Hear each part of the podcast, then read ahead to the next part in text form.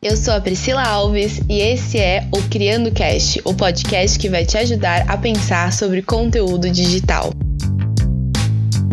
Segundo o YouPix, a grande relevância dos nano-influenciadores, que concentram uma audiência menor do que as grandes celebridades, fez com que a evidência e a influência não andassem mais juntas.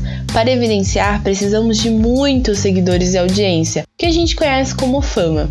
Mas para influenciar, a gente só precisa de engajamento e voz ativa dentro de um grupo fiel, o que a gente pode denominar proximidade. Hoje, a gente vai discutir um pouco quem são os nano-influencadores. E o que, que você acha desse assunto, hein? Comenta lá no post do nosso Instagram, basta seguir a gente, que é o arroba CriandoCast. Bom, você deve estar se perguntando, o que, que a gente começa o Criando Cast falando sobre a questão da influência com a evidência? Porque a influência, como conhecemos, ela tá mudando.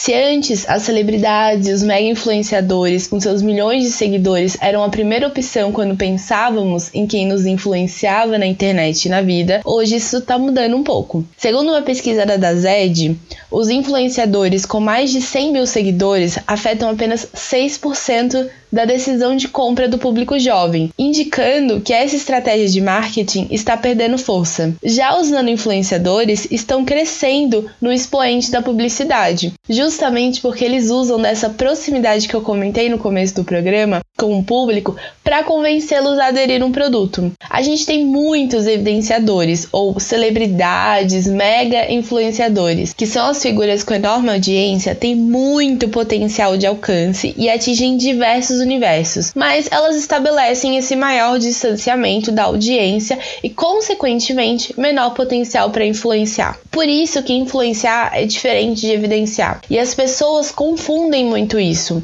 Quando falamos de evidência, o número da audiência, a quantidade importa muito. E isso tem o seu valor.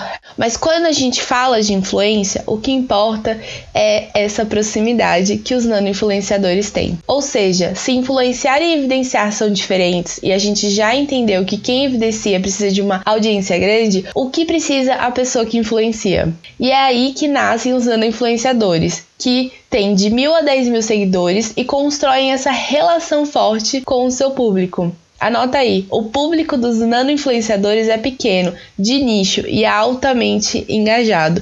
E é isso que possibilita que essa relação de proximidade crie uma influência tão importante. Segundo o New York Times, a falta de fama é uma das qualidades que os tornam acessíveis. Quando eles recomendam um shampoo, uma loção, uma marca de móveis no Instagram, a palavra deles parece tão genuína quanto se fosse um conselho de um amigo. Por isso que eu te faço a pergunta: você acredita mais naquela menina que você segue que tem 10 mil seguidores e te indica um batom? Ou quando a Giovanna Antonelli te indica um batom na televisão? A Box 1824 e o Pix garantem pra gente que os nano influenciadores serão os que vão ditar o comportamento da vez. Eles fizeram uma pesquisa que demonstrou isso para eles. E por que isso? Porque eles são a referência na vida do consumidor para tomar a decisão, já que demonstram vulnerabilidade e emoção, além, é claro, da verdade e da transparência. Mas, segundo a Gabi de Pretas, a gente não pode só focar nesse engajamento e nesse alcance. Óbvio, todo mundo quer crescer na internet, mas a gente não pode ficar ali só pensando nisso. A gente tem que pensar que não vale tudo, que o seu conteúdo ele precisa ser pensado e ele tem que refletir quem você é e a comunidade que você faz parte. Então, tendências e modinhas que não condizem com você é uma cilada. Quando a gente fala sobre os nano-influenciadores, é preciso entender que a gente precisa falar sobre autenticidade. Quando a gente pensa lá, por exemplo, em pessoas que começaram é, bem pequenininho e foram criando regras. Eu vou dar um exemplo, ela não é mais uma influenciadora, mas ela começou dessa forma que foi a pequena Lô. Ela criou toda uma forma de criar conteúdo no TikTok, porque ela começou respeitando essa autenticidade dela. Então, gente, a gente precisa de conteúdos que promovam conversas, que tenham autenticidade e construam uma comunidade que ajude a descobrir o valor desse conteúdo. É aí que a gente vai diferenciar a evidência da influência. A evidência a gente tem uma grande audiência. Já na influência a gente tem uma audiência reduzida, mas que tem muita autenticidade e muita troca e muito valor. Eu sei que a gente fala demais sobre essa questão da autenticidade e a gente acaba não definindo o que, que é isso. E ser autêntico, na verdade, é muito simples: é estar comprometido com a realidade que há em você, com a sua vulnerabilidade e as suas emoções. A verdade e a transparência é o que mais atrai a gente no nano influenciador. E aí, é claro, para te ajudar a entender um pouco sobre como encontrar essa autenticidade, a gente tem algumas perguntas aqui provocativas para te ajudar a entender o seu conteúdo.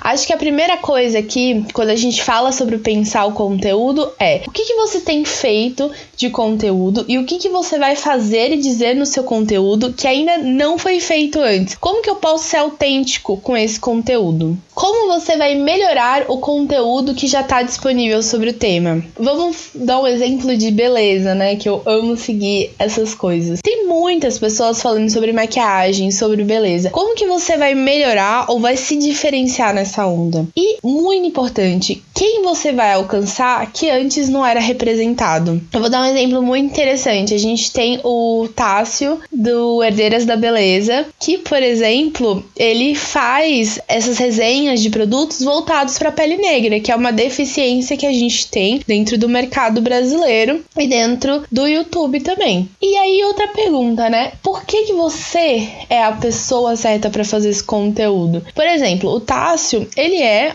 um homem negro e ele é maquiador. E aí ele via essa deficiência no mercado de realmente não ter resenhas para pessoas de peles negras. Então ele começou a fazer esse conteúdo e também para desafiar, porque ele via que não tinha maquiagem aí para pessoas muito retintas. Então, pensando nessas perguntas, né? Por que, que você é a pessoa certa? Como seu conteúdo vai alcançar essas pessoas, né? Quem que não é representado aí? Isso tudo vai te ajudar a trazer um ponto de vista original sobre um assunto e se conectar com as pessoas da sua comunidade, sendo significativo e relevante para essas pessoas. E aí, uma forma de medir isso, se você está sendo relevante, é que o seu conteúdo ele começa a contribuir para conversas mais amplas sobre determinado assunto. Vou citar o Tássio de novo porque é muito legal.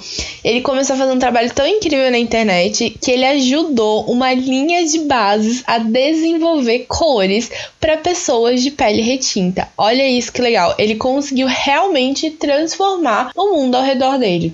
Eu vou citar de novo a Gabi de Pretas porque tem uma entrevista muito legal dela que ela fala que ela já sacou no terceiro vídeo o que, que ela ia falar e como isso era relevante para ajudar a construir uma conversa sobre o racismo que as mulheres pretas e jovens vivem. Então, falando sobre tudo isso, né, a gente precisa entender que o conteúdo ele precisa ser consistente e essa consistência é nessa questão da sua voz, o que você vai falar, o que te representa, mas também é no mesmo horário, por exemplo, nos mesmos dias, né? Pra gente criar um hábito de postagem com o público. Além disso, a consistência ela tem dessa questão da identidade visual que a gente vai discutir um pouco mais pra frente aí, você se identificou com tudo isso que eu falei? Eu consegui trazer algumas reflexões para você? Você tá com vontade de melhorar o seu conteúdo? Então continua a ouvir a gente, porque a gente tem muito, mas muito a discutir sobre o tema. E aí chegou aqui o que? A hora da revisão. Bom, é, não se esqueça, o que, que define né, os nano-influenciadores são a autenticidade. Porque eles são essencialmente pessoas normais. Você é essencialmente uma pessoa normal, que não usa o marketing de influência como a sua principal fonte de renda e que os torna mais relacionáveis e acessíveis por conta disso. E isso gera uma coisa muito legal que são as taxas altas de engajamento, porque essa relação em primeira mão de um nano influenciador e os seus seguidores aumenta esse engajamento social. E isso faz um efeito boca a boca. Isso significa que quando um nano influenciador promove ou recomenda um produto, é uma recomendação direta. E isso é muito importante para ditar as decisões de compra do consumidor, o que pode ajudar a gerar conversões para marcas. Ou seja, vocês viram o poder que vocês têm na mão de vocês, né? Muito, muito poder para poder criar uma comunidade muito legal e influenciar o mundo ao redor de vocês. Agora me fala, o que, que vocês acham desse tema? Vocês se identificam como nano influenciadores? Vocês conhecem, vocês seguem nano influenciadores? Vai lá e comenta no post Criando Cast, hashtag número 1, lá no arroba Criando Cast. Eu espero ver vocês no próximo episódio. Tchau!